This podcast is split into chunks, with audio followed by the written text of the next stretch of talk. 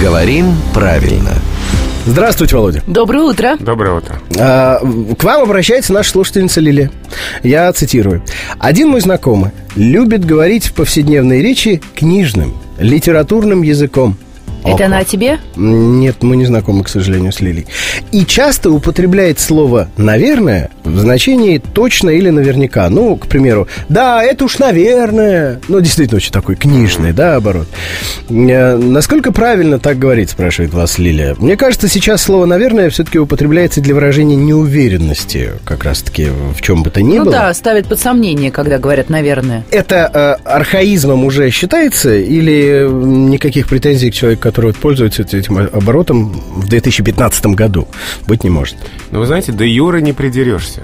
Потому что словари до сих пор фиксируют у слов «наверно». «Наверное» — это орфографические варианты. Два значения. Первое значение — несомненно, точно, наверняка. То есть это уж наверное, это уж точно. И второе значение, как вводное слово, а, по всей вероятности, может быть. А, То есть вот значение неуверенности. А, Наверное, он придет, ну а может не придет.